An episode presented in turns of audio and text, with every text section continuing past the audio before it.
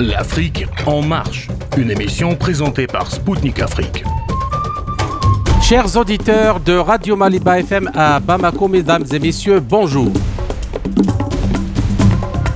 Je m'appelle Kamal Louadj, je suis journaliste correspondant à Radio Spoutnik Afrique et animateur de l'émission L'Afrique en marche. Dans cette nouvelle édition spéciale de l'Afrique en marche, j'ai l'honneur et le plaisir de recevoir depuis Paris François Asselineau, homme politique français de stature internationale, fondateur et président du parti l'Union populaire républicaine UPR. Avec lui, nous analyserons les résultats du sommet de l'OTAN à Vilnius, en Lituanie, concernant l'adhésion de l'Ukraine à l'Alliance nord-atlantique, la montée en puissance de cette alliance face à ce qu'elle estime être le danger existentiel qui est la menace, à savoir la Chine et la Russie, et enfin les nouvelles projections des États-Unis et de l'Organisation nord-atlantique dans la région Indo-Pacifique. Nous lui demanderons également son avis sur la question des livraisons d'armes occidentales à l'Ukraine, comme les avions de chasse F-16 et les bombes à sous-munitions, mais surtout la déclaration du président français Emmanuel Macron de livrer au moins 20 missiles de longue portée de type Scalp à Kiev. Par ailleurs, nous nous focaliserons également sur sa campagne politique et médiatique pour un Frexit sur fond de publication par l'école de guerre économique de Paris d'un rapport relatant la politique allemande de sabotage de la filière nucléaire française, ce qui a mis en péril la souveraineté énergétique et industrielle du pays et de toute l'Europe par ricochet. A tout de suite sur les ondes de Maliba FM à Bamako.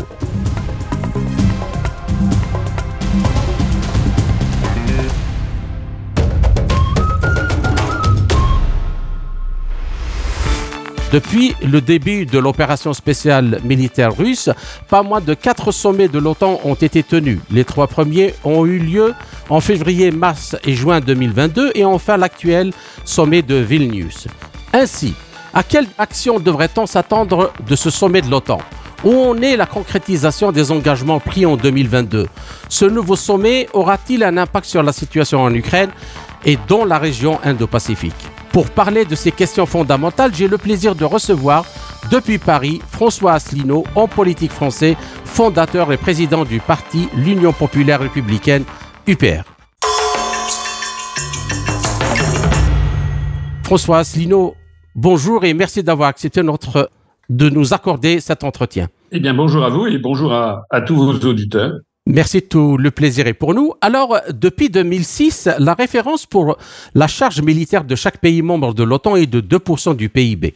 Et le deuxième élément majeur du critère de référence de l'OTAN est la nécessité d'allouer au moins 20% des dépenses militaires au programme d'armement, y compris la recherche et le développement.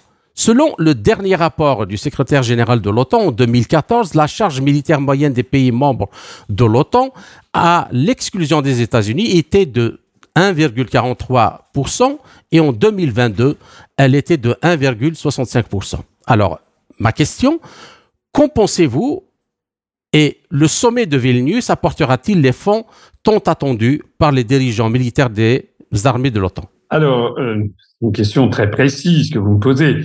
Euh, il faut d'abord rappeler peut-être pour les auditeurs ce que c'est que, que l'OTAN, ce que ça ce que ça prétend être et ce que c'est en réalité.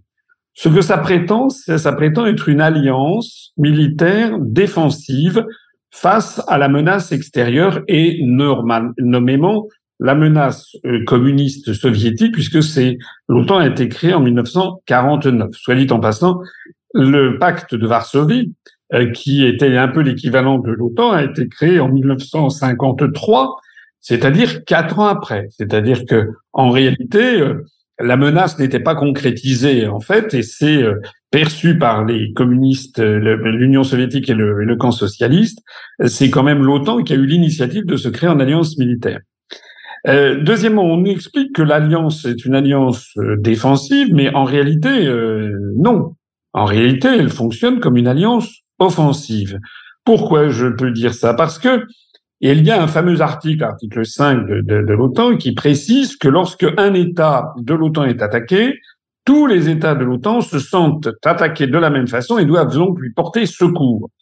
Or, on a vu des cas euh, dans l'histoire de pays de l'OTAN qui étaient attaqués et où les pays de les autres pays de l'OTAN ne sont pas particulièrement intervenus.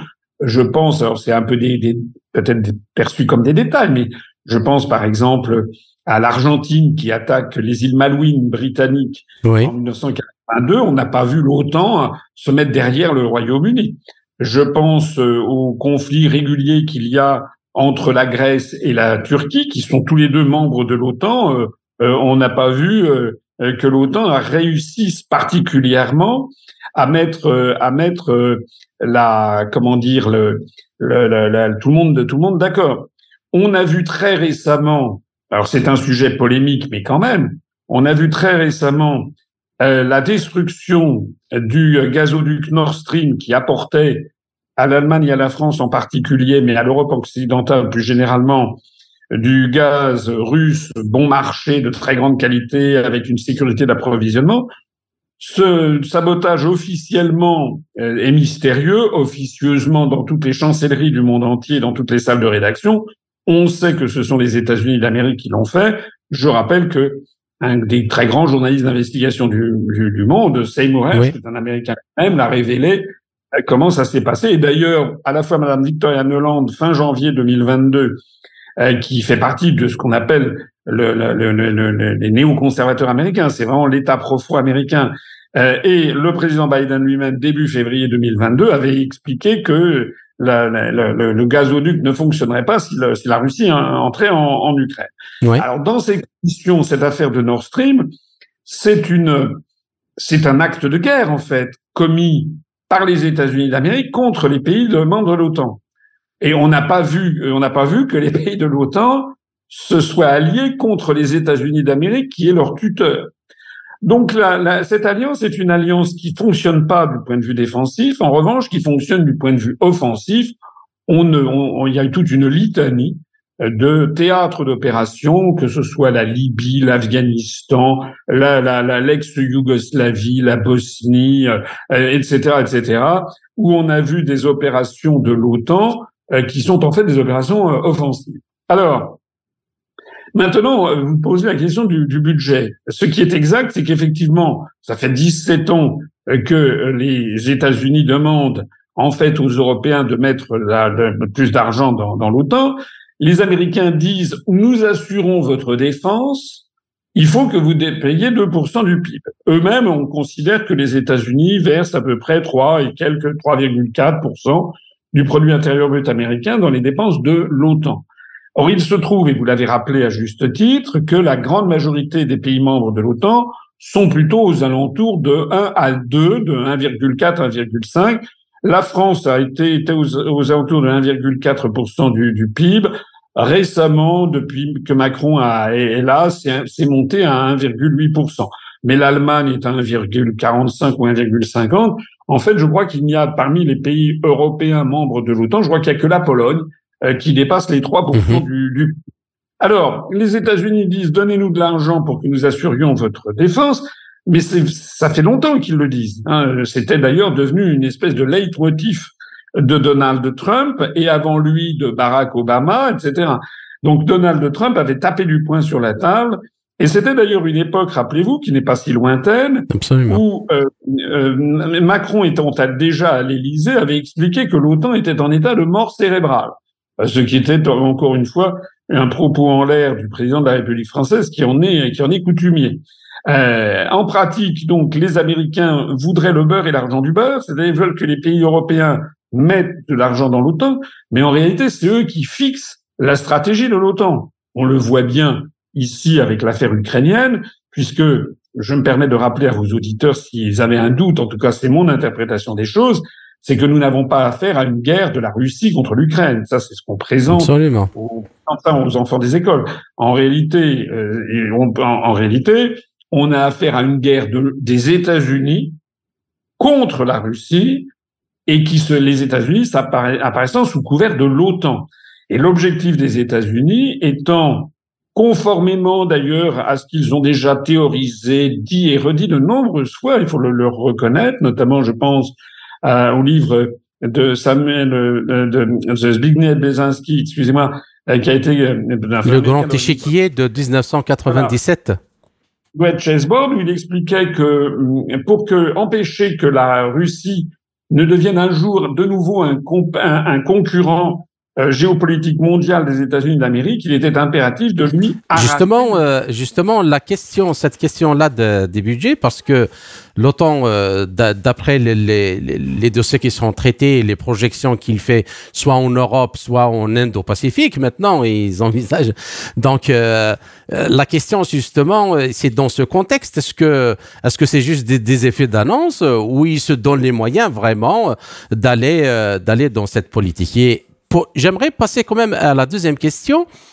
Euh, alors, l'une des questions les plus aiguës, et sans aucun doute euh, l'Allemagne euh, dans, dans, ce cas-là.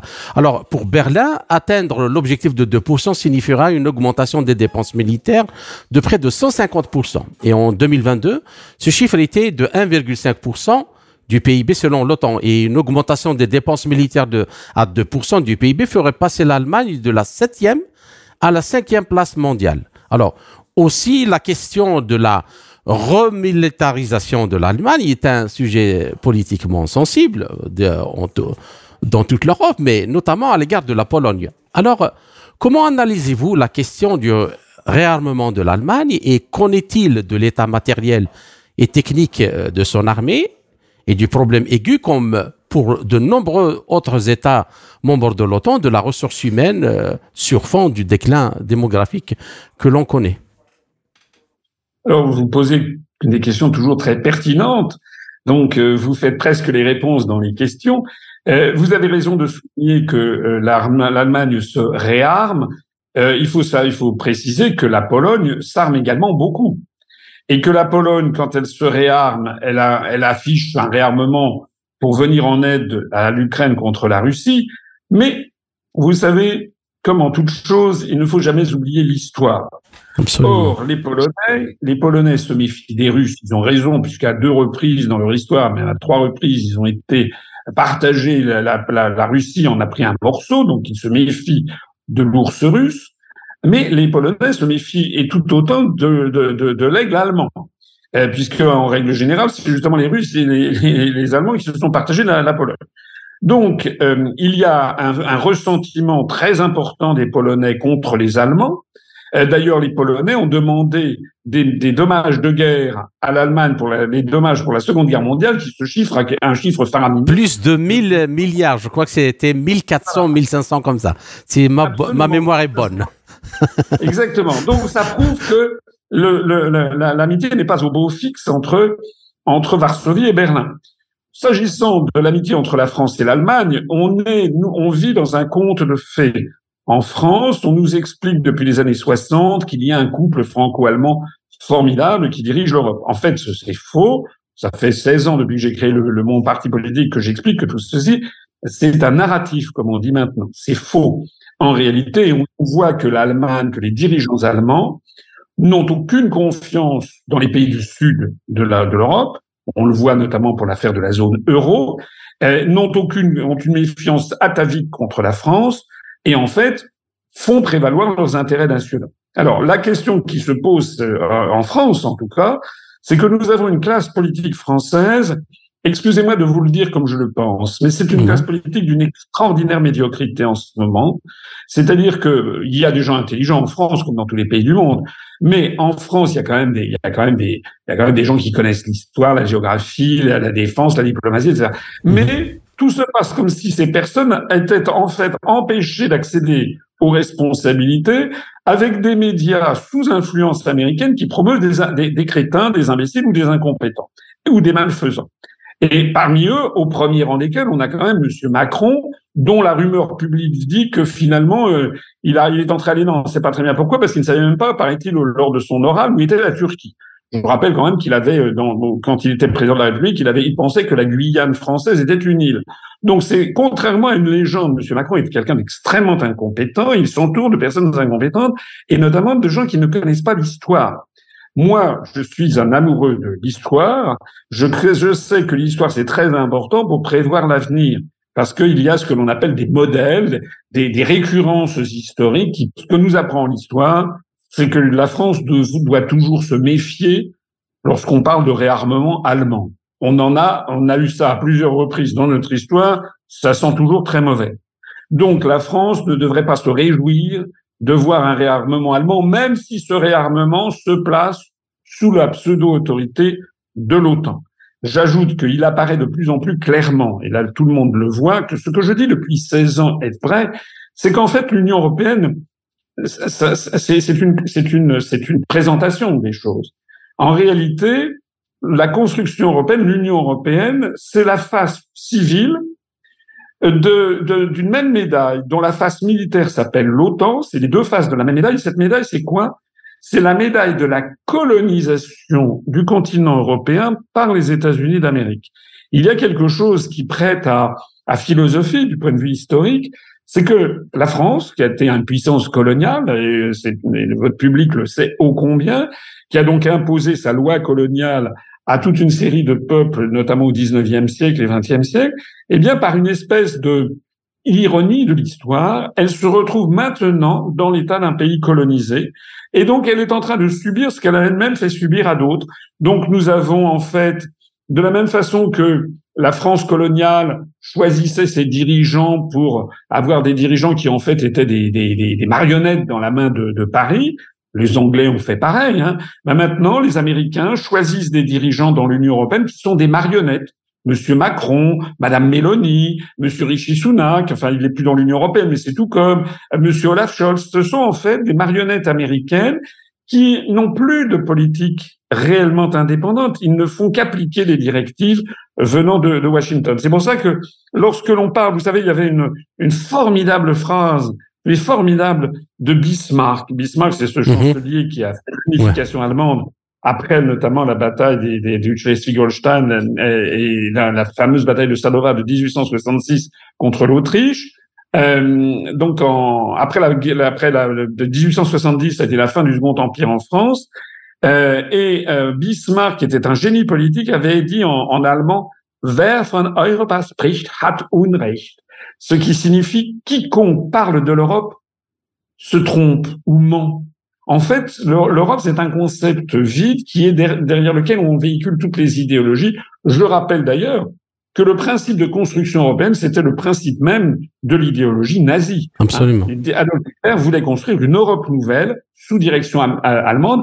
Malheureusement, c'est un peu ce qui est en train d'arriver sous commandement germano-américain. Les États-Unis commandent, mais leur, leur premier alors, leur, leur, premier représentant en Europe, euh, c'est l'Allemagne, et la France là-dedans est, en train de, de, perdre tout ce qu'elle a été en fait. Hein. Euh, je, je, je, le dis tel que je le pense. La France telle qu'on l'a connue, qui, qui, a, qui, qui, a des, des, qui a commis des, des, crimes, qui a commis des, des erreurs, des fautes, c'est vrai. Mais elle n'a pas fait que, comme tous les peuples, elle n'a pas fait que ça. Il y a aussi la France, c'est quand même aussi la France de la Révolution française, c'est quand même la France de l'invention d'une littérature exceptionnelle, des arts, etc. De la science, de la science aussi. De la science. C'est un pays euh, qui est en train de, mourir, en fait, de mourir sous nos yeux si les Français ne se ressaisissent pas. D'accord. Bien, alors euh, la troisième question, elle concerne justement euh, le, le, fond du problème euh, qui est l'Ukraine.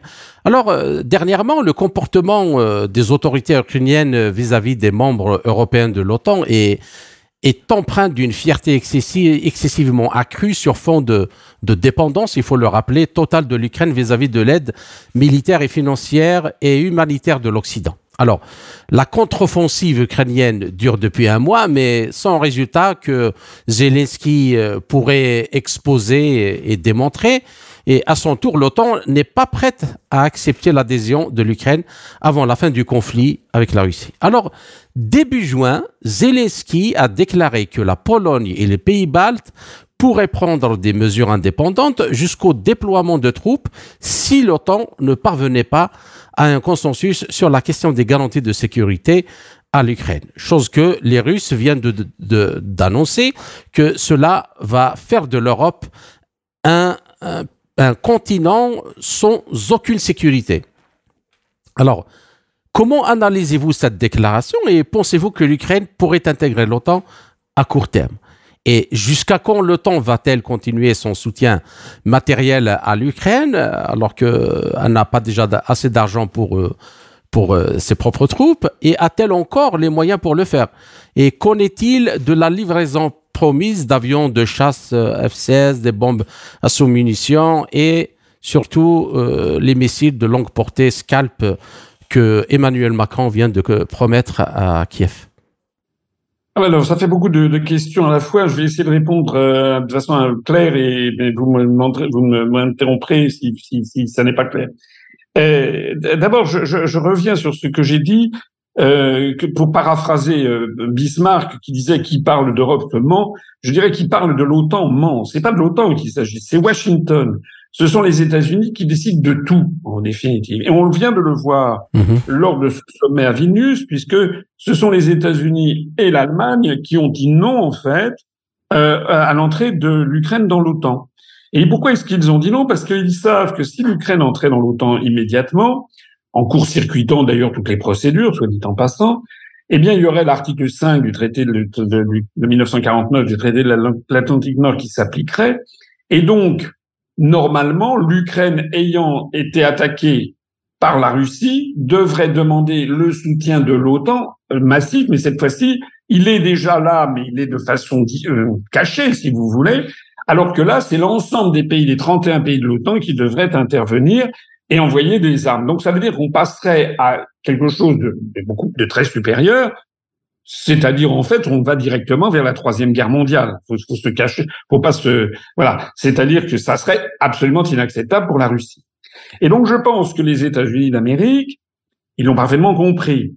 N'oubliez jamais quelque chose. En, en, dans les années 60, Charles de Gaulle, il y avait une crise avec les missiles Polaris américains vous savez que les, le Royaume-Uni a fait confiance aux États-Unis en mettant la, la, la, force de frappe nucléaire britannique, elle est en fait possédée par les États-Unis. Oui, elle est sous parapluie, ce, ce contrôle américain. Alors que De Gaulle, lui, avait toujours voulu avoir sa propre force de frappe nucléaire française indépendante, avec une défense erga omnes, comme on dit en latin, c'est-à-dire que la France se défendait contre tout intervenant extérieur, c'est-à-dire que nous ne nommions pas particulièrement euh, un adversaire, même si tout le monde pensait à l'URSS, c'était quand même une volonté d'être indépendant des États-Unis. Et De Gaulle disait que si d'aventure il y avait un conflit en Europe avec l'URSS et que ça ne passe à l'échelon nucléaire, De Gaulle disait qu'il n'avait aucune certitude que les États-Unis d'Amérique accepteraient de risquer la vie des Californiens, des Texans ou des gens de New York pour sauver la vieille Europe. Eh bien, c'est exactement la même chose aujourd'hui. Ce qui se passe, c'est quoi? C'est que je pense que bah, Joe Biden, bon, Joe Biden, il est sénile, mais les gens qui tiennent l'État américain derrière lui, l'État profond américain, ils se contentent très bien de la situation qu'ils ont créée, qu'ils ont créée en Ukraine comme ils l'ont créée en Afghanistan, en Libye, en Somalie, au Soudan, en Syrie, etc. Ce sont des, guerres de basse intensité, comme on dit. Ils pulvérisent les États-nations. Ils transforment des États-nations jadis prospères en espèces de d'États défaillants avec des seigneurs de la guerre, et ça favorise évidemment tous les trafics, trafic d'hommes, trafic d'armes, trafic de drogue, trafic d'argent, trafic d'œuvres d'art, etc ce que l'on constate dans tout le Moyen-Orient ou en, ou en Libye. Et donc, je pense qu'en fait, les Américains se satisfont d'une situation où ils sont les grands gagnants pour l'instant. Ils sont les grands gagnants pourquoi? Parce qu'ils ont détruit Nord Stream. Ils sont en train de détruire la, ce qui restait de compétitivité de l'économie française, l'économie allemande. La grande nouveauté, c'est quand même que l'Allemagne est en train de plonger du point de vue Absolument. économique. Euh, ils ont, il n'y a pas un seul soldat américain qui va aller se battre. Pour l'instant, c'est la chair à canon, ce sont les Ukrainiens. L'Ukraine, qui est un pays qui va être complètement dévasté. Il y a d'ailleurs des millions d'Ukrainiens qui ont fui et pour aller se réfugier en Union européenne, notamment, mais aussi ceux du Donbass sont allés en, Russie.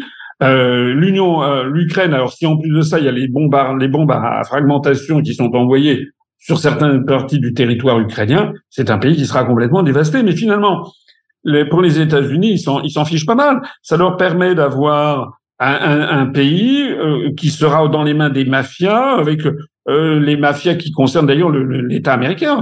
Hunter Biden est mouillé jusqu'au cou dans des affaires de corruption dans des affaires louches avec des laboratoires dont on ne sait pas très bien ce qu'ils font à travers toute l'Ukraine, etc. Donc les Américains, pour l'instant, ils sont dans une situation tout à fait favorable, avec en plus de ça la destruction des économies ouest-européennes et même mieux encore, ils ont ils ont fait se saborder euh, les entreprises françaises, par exemple, qui travaillaient en Russie, qui marchaient très bien comme Renault, qui ont été obligées de s'en aller. Donc, du point de vue américain, c'est vraiment tout bénéfice. Et en plus, ils peuvent nous vendre du gaz de schiste 3, 4, 5, 6, 7 fois le prix de revient. Pour les États-Unis, c'est tout bénéfice. Euh, en revanche, euh, en revanche, il y a un vrai problème, c'est les, c'est les pays, c'est ben nous, c'est la France, c'est l'Allemagne, parce que nous ne sommes pas dirigés par des gens qui qui qui qui, qui, dirigent le, Macron ne dirige pas la France en, en fonction des intérêts géostratégiques français et du peuple français. Il, il gère ça, il est le comme le gouverneur, vous savez, comme il y avait du temps de, de, de, de l'Allemagne nazie, il y avait des gouverneurs nommés par Hitler dans différents pays d'Europe. Ben là, on a des gouverneurs qui sont euh, élus par des artifices de, de manipulation médiatique. Et donc Macron, il gère la France pour le compte des États-Unis d'Amérique. Donc on est en train de se saborder. Euh, et nul ne sait où, on va, mais on n'a pas de, de, réflexion stratégique dans cette dans cette affaire. Alors, vous me parlez des, des, du, des missiles. Il faut savoir aussi que euh, Macron est quand même un homme, alors particulier, particulier en ce sens que, enfin, il ment comme il respire. Je veux dire, tous les dirigeants du monde euh, parfois prennent des, des, prennent des, des, des distances avec la vérité. Ça n'est pas nouveau. Mais lui, ça atteint quand même un sommet. C'est une très belle métaphore. Macron, est même, Macron, est quand même quelqu'un, c'est je pense que c'est même un problème psychiatrique. Je pense que c'est quand même quelqu'un qui, euh, qui, qui, ne sait, qui, vit dans un monde irréel. Il ne sait plus où est la vérité. C'est-à-dire que aussi bien il fait des promesses à, quelqu'un, le peuple français l'a vu un, nombre, de fois incalculable, mais les promesses ne sont pas tenues. Par exemple, il promet, il a promis des blindés à l'Ukraine. On a envoyé des AMX-10 qui en fait ne sont absolument pas faits pour ça, ils sont très mal protégés et c'est pas du tout des, donc ce matériel a été détruit très très rapidement, mais on n'en a pas envoyé beaucoup. Macron a dit qu'on allait envoyer des quantités, des centaines de millions d'euros. En fait, comme on les a pas de toute façon, euh, eh bien, ça tarde à venir. Là, il annonce les missiles Scalp, mais un missile Scalp, c'est 850 000 euros. Donc, c'est quand même une somme énorme. 20, ça fait 17 millions d'euros. Alors évidemment, 17 millions d'euros à l'échelle du budget de la France, c'est, c'est pas grand-chose. Mais compte tenu de, des, des, restrictions budgétaires qui sont absolument draconiennes dans tous les domaines, dans tous les ministères, 17 millions d'euros pour se payer 20 missiles, c'est vraiment, c'est vraiment jeter de l'argent par les fenêtres. Ça risque d'ailleurs de nous valoir une guerre avec la Russie. Et les Français n'ont jamais été consultés d'ailleurs. On n'a on toujours pas demandé aux Français, ni même aux députés français, s'ils étaient d'accord ou pas. C'est-à-dire que la situation en France est devenue complètement dysfonctionnelle. D'accord. On peut plus dire qu'on est, on peut plus dire qu'on est en, démocratie. Et moi, je n'exclus pas que M. Macron, à la fois, dise qu'il va envoyer des missiles, une vingtaine, et en même temps, puisque c'est sa phrase fétiche, il fait, il, il explique par l'intermédiaire de son ministre des Armées, eh ben qu'en fait, on en enverra, on en enverra que deux ou trois, quoi. Voilà. C'est-à-dire, on est toujours dans ce théâtre d'ombre. D'accord. Alors la dernière question de cette première partie, euh, c'est en fait, elle concerne euh, la région Indo-Pacifique.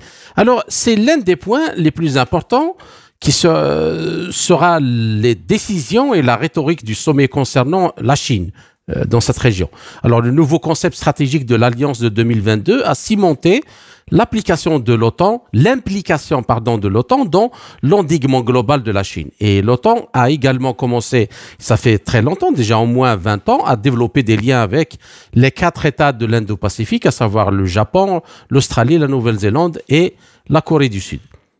Il y a aussi la France, la Grande-Bretagne et l'Allemagne. Euh, ces pays soulignent leur rôle pour assurer une présence militaire dans la région euh, Indo-Pacifique.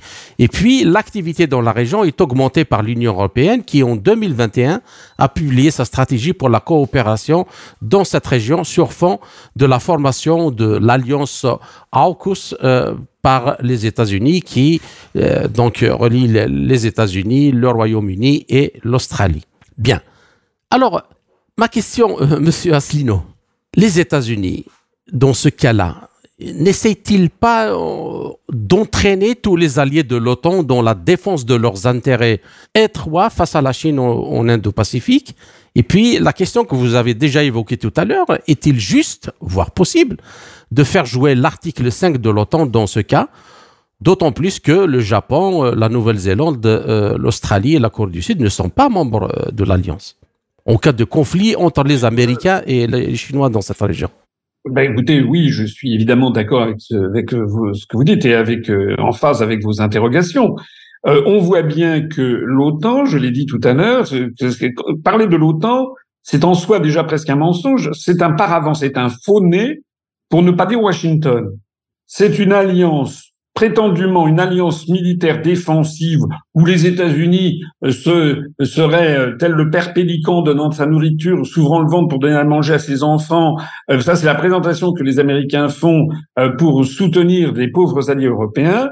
En réalité, c'est une alliance offensive destinée à défendre bec et ongle les intérêts géopolitiques nationaux américains. Alors, après la Seconde Guerre mondiale, le, danger, le danger émis essentiel dans le monde, c'était la puissance soviétique.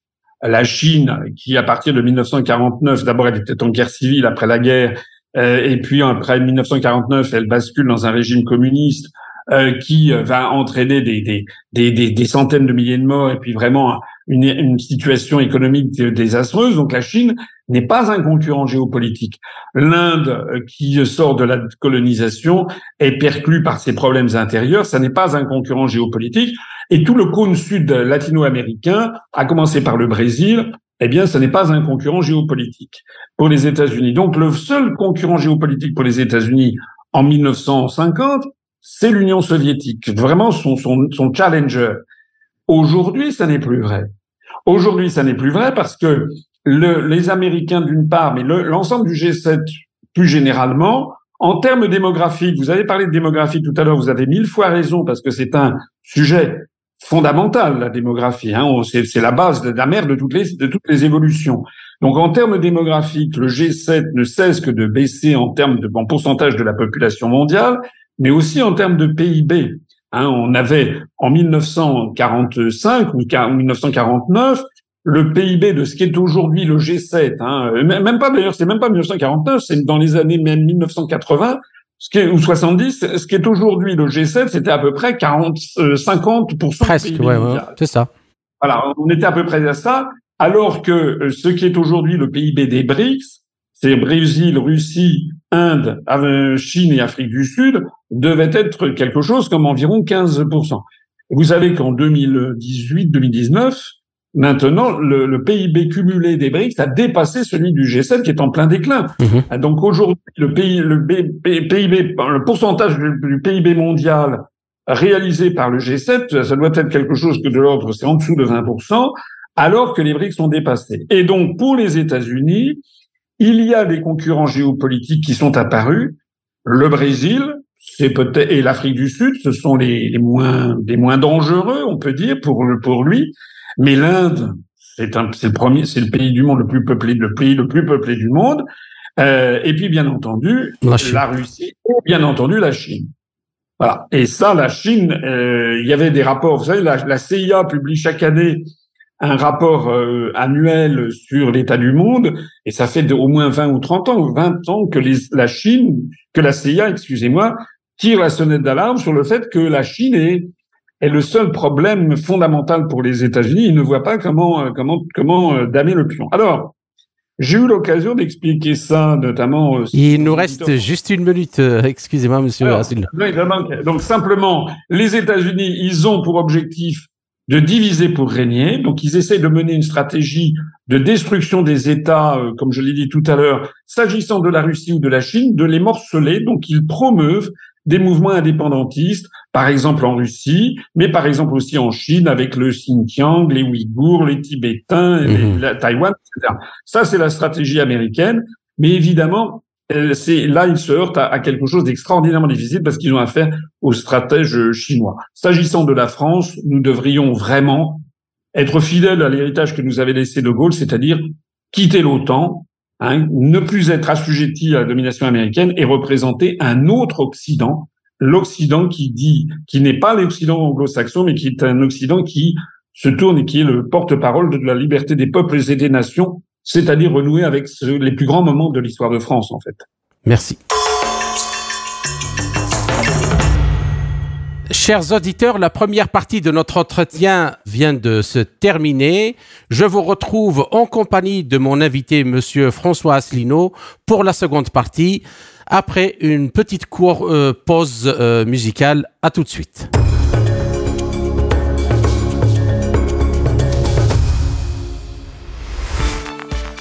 Chers auditeurs, vous êtes toujours à l'écoute de Radio Maliba FM à Bamako. Je suis Kamal Louadj, animateur de l'émission L'Afrique en marche de Radio Sputnik Afrique. Je rappelle que mon invité est aujourd'hui François Asselineau, homme politique français, fondateur et président du parti L'Union populaire républicaine, UPR.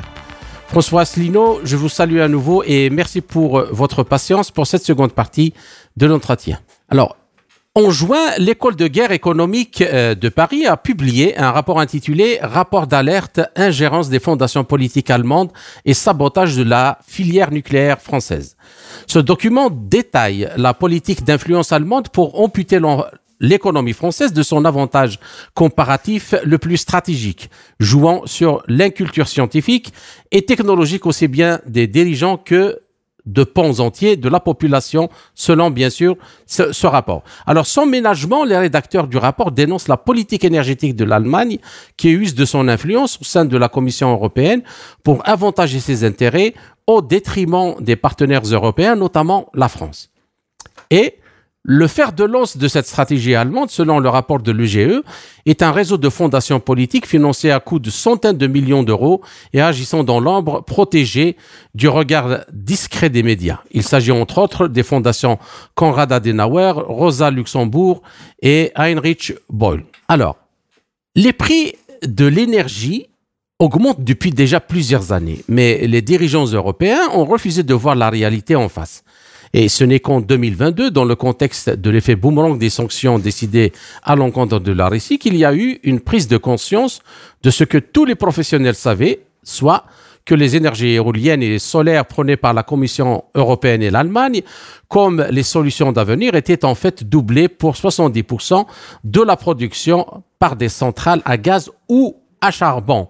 Au charbon. Alors, Lorsque le président, M. Asselineau, le président de la République française annonce la fin de l'abondance et que le gouvernement derrière lui annonce un plan de sobriété, en Allemagne, en fait, euh, on fait fonctionner à plein régime l'industrie en se passant intégralement du gaz russe par le redémarrage des centrales à charbon et le remplacement du gaz par le gazole dans les usages industriels ou domestiques. Alors, comment réagissez-vous au rapport publié par l'école de guerre économique relatif donc à euh, l'influence allemande sur la filière euh, nucléaire, au moment où personne, y compris, euh, disons-le, disons les choses comme elles sont, les plus verts des verts, ne remet en question la remise en route en Allemagne des centrales à charbon et le remplacement du gaz par le gazole alors, ce sont des questions très très très pertinentes. Euh, j'explique depuis que j'ai créé mon mouvement politique, l'Union populaire républicaine, j'explique que euh, la, construction européenne est une invention américaine qui a été lancée à la fin des années 40 euh, et que l'Allemagne est le porte-parole, si l'on peut dire, ou le premier partenaire des États-Unis en Europe. Pourquoi ça? Pour toute une série de raisons. Il faut jamais oublier, par exemple, que l'on parle des anglo-saxons. Un saxon, c'est l'Allemagne. Il faut pas oublier qu'il y a eu toute une tradition d'émigration allemande aux États-Unis d'Amérique. Si vous avez, il y a des quantités d'États aux États-Unis qui sont peuplés de, de gens d'origine allemande. Hein, notamment dans le nord, dans le nord-est, par exemple dans les deux Dakota. Vous savez que la capitale du Dakota du Nord le North Dakota, la capitale de l'État fédéré du Dakota du Nord s'appelle Bismarck, et ça ne s'invente pas. D'accord. il y a des gens comme Boeing, Monsieur Boeing, Marlène Dietrich, Donald Rumsfeld, Henry Kissinger, tout ça, ce sont des Allemands d'origine, des, des Américains d'origine allemande. Donc il y a une grande tradition de, de, j'allais dire, voilà. Et l'Allemagne, euh, c'était le, là où De Gaulle a, a, essayé de, de, de, développer dans les années 60 un nouveau concept avec euh, De Gaulle n'était pas pour la construction européenne. Il l'a trouvé en arrivant au pouvoir en 58. Ça avait été le traité de Rome avait été signé en 1957. Et donc De Gaulle a essayé. Il avait compris que c'était une machine à, à asservir la France aux intérêts américains et, et, et germaniques. Mais à partir du moment où il arrive au pouvoir, il a pensé lui qu'il allait pouvoir subvertir de l'intérieur cette construction en faisant de la France le primus inter pares, comme on dit en latin, c'est-à-dire le premier de, le premier. Il faut pas oublier que l'Allemagne était coupée en deux à l'époque. Il n'y avait que l'Allemagne de l'Ouest et que la France était le seul pays de, de l'Europe des six à avoir la, le, poste de siège, le siège permanent au, Conseil de sécurité des Nations Unies et l'arme nucléaire. Donc mhm. De Gaulle a pu penser à cette époque que la France pourrait diriger une espèce d'Europe redevenue comme au temps de Louis XIV. D'ailleurs, de, Gaulle se aimait à se comparer à Louis XIV. Une espèce de, voilà, d'Europe qui serait passée un petit peu sous l'autorité de, de, de la France. Mais ça n'a pas marché parce qu'en fait, De Gaulle avait quand même un peu oublié rapidement que l'Allemagne était un pays occupé par l'armée américaine et que l'Allemagne, pour les raisons que je viens d'évoquer, eh ben, s'il faut choisir entre la France et les États-Unis, les Allemands préféreront toujours les États-Unis. D'accord. Ça veut donc dire que les, les États-Unis. Est-ce que, est-ce que, Monsieur Asselineau, est-ce que ce, que vous, parce que ce que vous venez de dire là est, est extrêmement important. Est-ce que c'est, c'est l'état d'esprit des élites politiques allemandes? Oui, absolument. C'est-à-dire que les, les élites, euh, si vous voulez, on, est, de toute façon, on est dans le, on est dans le mensonge. Euh, il, il, y a les Français, les Allemands sont deux peuples qui s'ignorent. Si vous demandez, vous allez dans la rue en France, vous leur demandez quel est le nom du président de la République allemande, vous n'avez pas un Français sur mille qui saura vous le dire. Bah, alors il est vrai qu'il a pas, il a, il a des fonctions de représentation, mais il n'y a pas. Un, si vous demandez aux Français quel est le nom du ministre des Affaires étrangères allemand, ils ne sauront pas. Si vous leur demandez où est le, land de Saxon-Alt ou bien où est le land de, de je sais pas du Bade-Württemberg, les Français ne le sauront pas. Donc on est et, l'apprentissage de l'allemand en France s'effondre et l'apprentissage du français en Allemagne s'effondre. Ce sont deux pays qui s'ignorent. Et on a vécu dans un narratif du temps de De Gaulle qui était suite au euh, traité de l'Élysée de janvier 1963. Euh, on, a, expliqué aux Français qu'on était en train de bâtir le couple franco-allemand. Mais j'ai eu l'occasion de, le mesurer à de nombreuses reprises et de l'expliquer dans mes conférences le couple franco-allemand, pour former un couple, euh, je vais vous surprendre, mais pour former un couple, il faut être deux. Et donc, en, France, en France, pendant des années, on a parlé du couple franco-allemand, mais en Allemagne, on ne parlait jamais du couple allemand-français, jamais. Eux, au contraire, ils ont bâti une stratégie qui a d'ailleurs a été portée sur les fonds baptismaux en 2006 du temps de l'ancien chancelier euh, Schröder avant Angela Merkel, confirmé par Angela Merkel, c'est l'alliance euh, germano-américaine pour le 21e siècle. Donc pour les, pour les Allemands, le partenaire stratégique fondamental, c'est pas du tout la France, ce sont les États-Unis d'Amérique. Donc quand on parle de couple franco-allemand, c'est un mensonge. Alors, ce qu'il faut savoir aussi, si vous me permettez, enfin, ce qu'il faut, pour mes analyses, on est, on est, on est, on est libre de les, de les partager ou pas. Mais comme je vous l'ai dit, je suis un amateur de l'histoire, mais aussi des grandes civilisations du monde. Et il faut savoir que en Europe, les peuples sont extraordinairement différents. Ils ont des langues très différentes, des religions différentes. Ils ont une histoire différente. Et les pays du sud de l'Europe, les pays latins, comme on dit, comme les Portugal, l'Espagne, la France, l'Italie, ont été colonisés par l'Empire romain. Ils ont des langues latines. L'Allemagne, ça n'est pas la même chose. Il y a une petite partie, la partie de, de, Rhénane et la Bavière, qui ont été effectivement autant de Trajan colonisés par Rome et donc sont devenus catholiques ensuite. Mais la grosse partie de l'Allemagne, c'est le nord-est, c'est la Prusse, qui n'a jamais été colonisée par Rome, qui a rejeté à la Renaissance, comme tous les peuples du nord de l'Europe, le magistère du Vatican et du, Saint-Siège, et qui ont lancé les églises protestantes. Et donc, le, nord de l'Europe est un, ce sont des peuples, pas seulement les Allemands, mais les Anglais, les Scandinaves, sont des peuples qui sont très pragmatiques. Ils ne se bercent pas de mots, ils ne se bercent pas d'illusions. Alors que les pays du sud de l'Europe, la France, l'Italie, l'Espagne, nous sommes des pays de dogmes. Nous avons été forgés par 2000 ans d'histoire catholique. Et donc, l'esprit dogmatique, c'est que l'esprit un peu idéaliste. Donc, la France, les élites françaises n'aiment pas entrer dans le détail.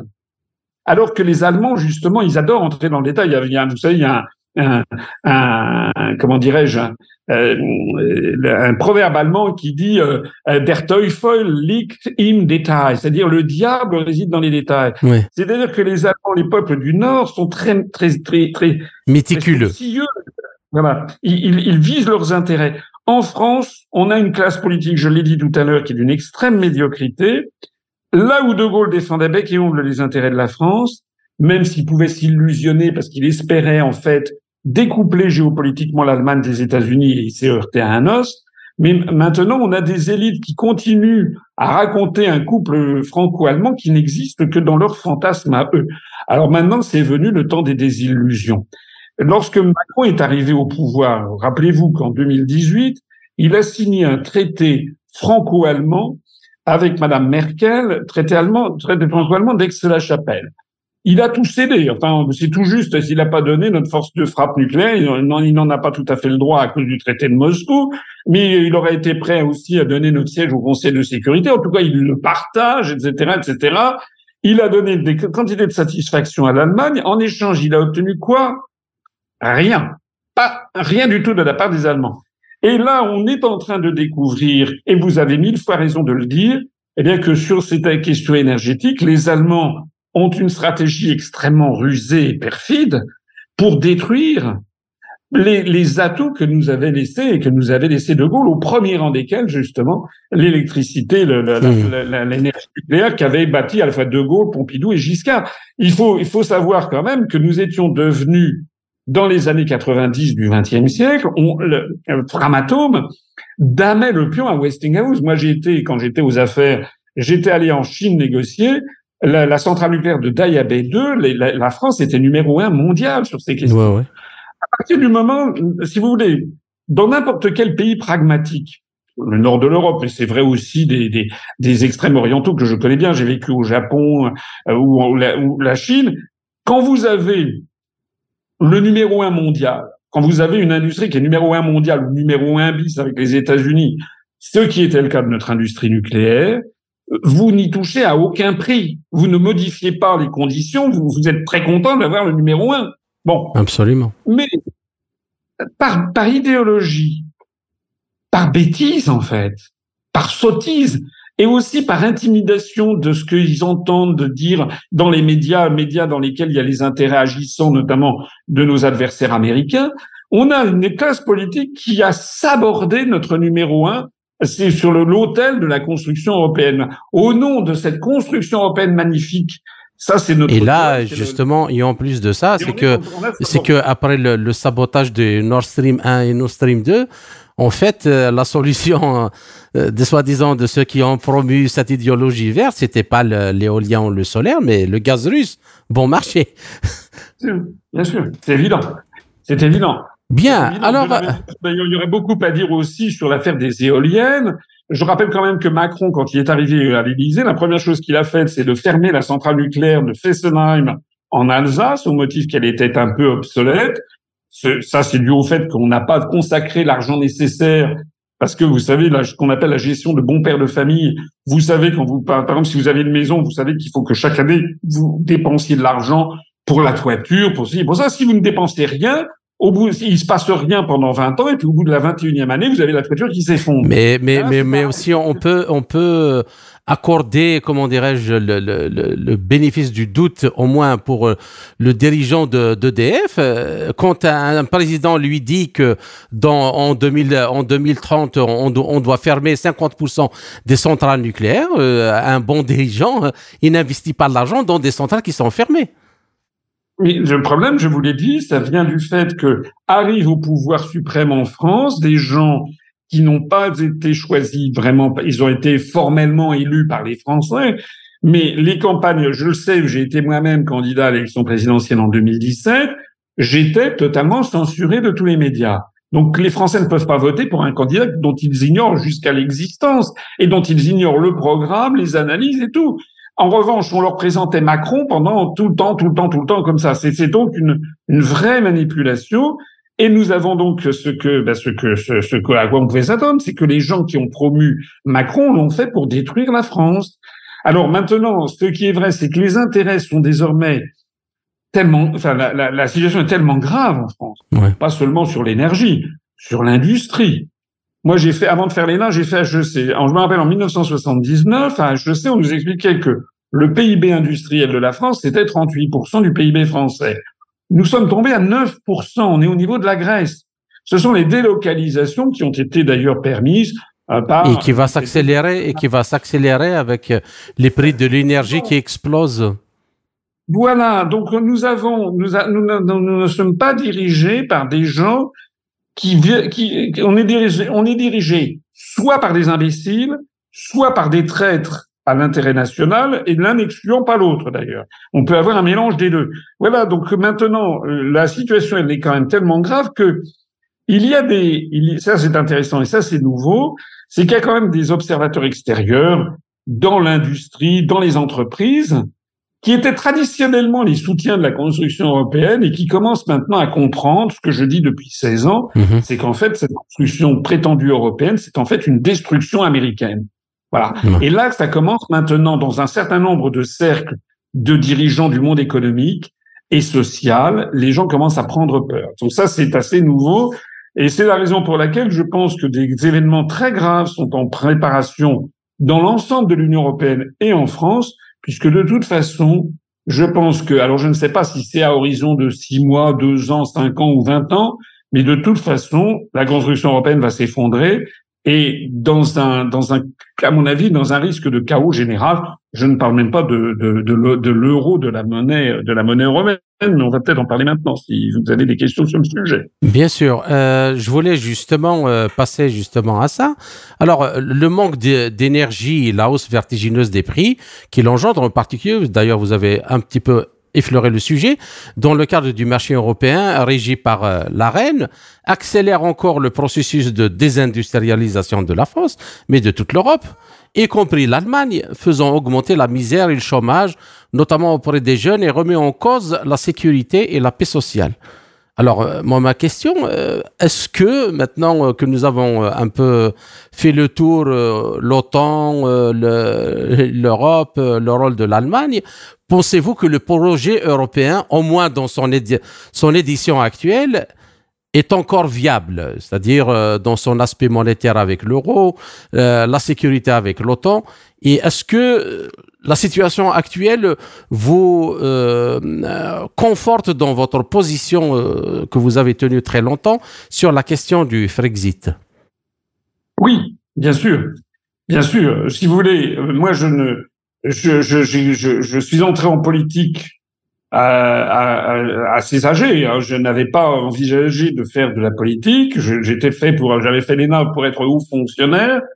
Euh, j'ai été dans des cabinets ministériels dans les allées du pouvoir. Aussi bien, j'ai vu de près François Mitterrand que j'avais accompagné lors d'un voyage officiel en Corée et au Kazakhstan. J'avais accompagné Édouard Balladur dans un voyage officiel en Arabie Saoudite et Jacques Chirac dans de nombreux voyages en Chine, au Japon, euh, en Asie du Sud-Est, dans l'Amérique latine, etc. Donc j'ai vu de mes yeux vus, au long des années 90, les, les, les années du, du pouvoir. Et j'en suis sorti effrayé.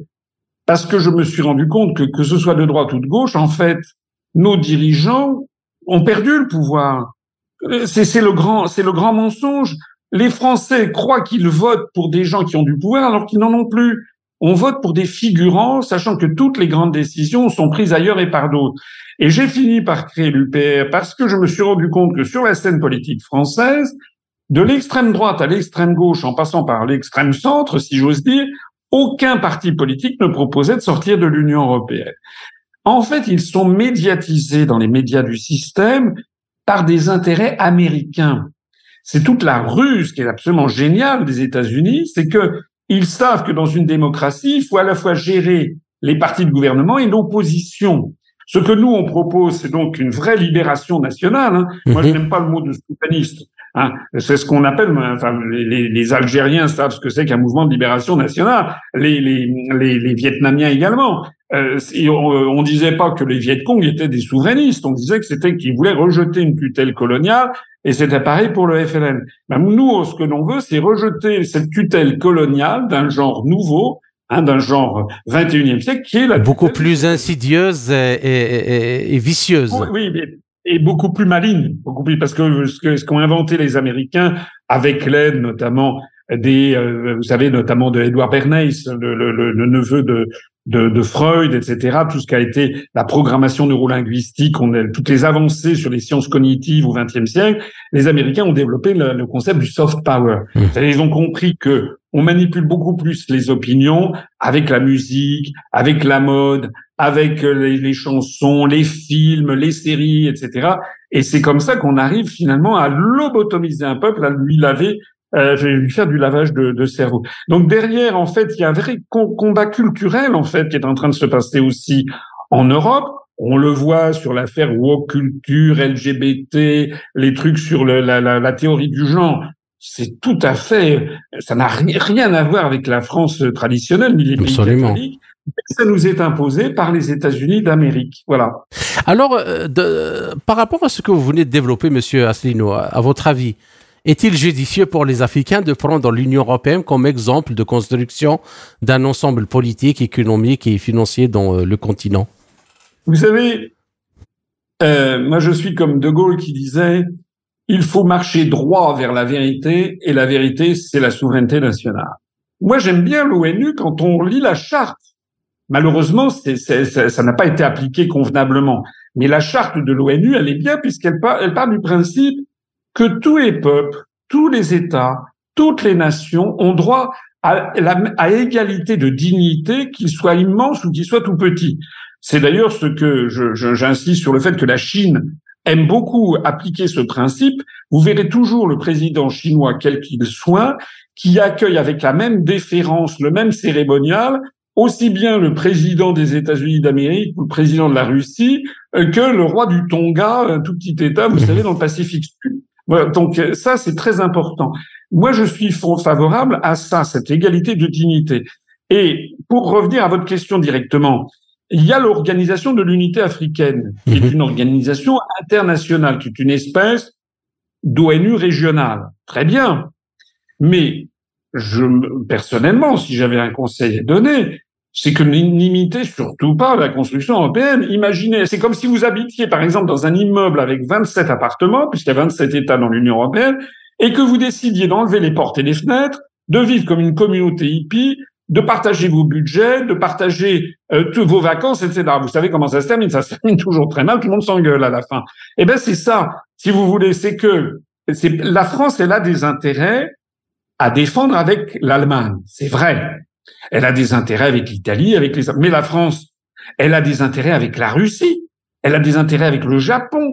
Elle a des intérêts avec l'Algérie. Elle a des intérêts avec les pays du Maghreb. Et ô combien nous avons énormément de ressortissants de, de Français d'origine du Maghreb ou d'origine des pays d'Afrique noire qui sont en France. Donc nous avons des liens, à mon avis, beaucoup plus importants d'ailleurs avec ces pays que nous en avons avec l'Estonie, la Lettonie. Mais les Français savent même pas où c'est.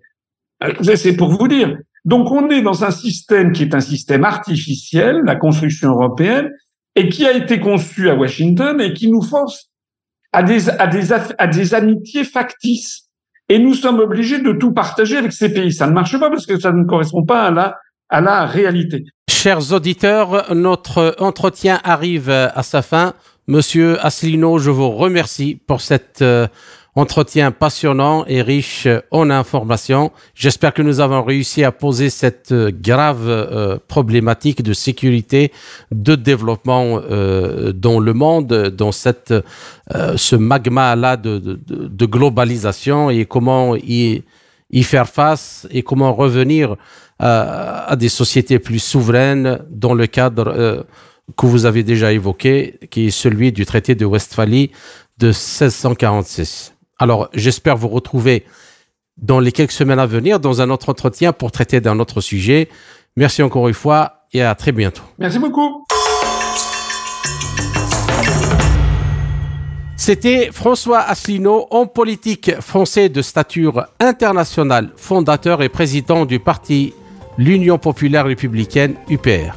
Ainsi, s'achève cette édition de notre émission L'Afrique en marche proposée par Radio Sputnik Afrique en partenariat avec Radio Maliba FM à Bamako. Je suis Kamal Louadj. Merci de nous avoir suivis. Tout en espérant avoir été à la hauteur de vos attentes, chers amis, je vous retrouverai très bientôt pour une autre émission. D'ici là, portez-vous bien. L'Afrique en marche, une émission présentée par Spoutnik Afrique.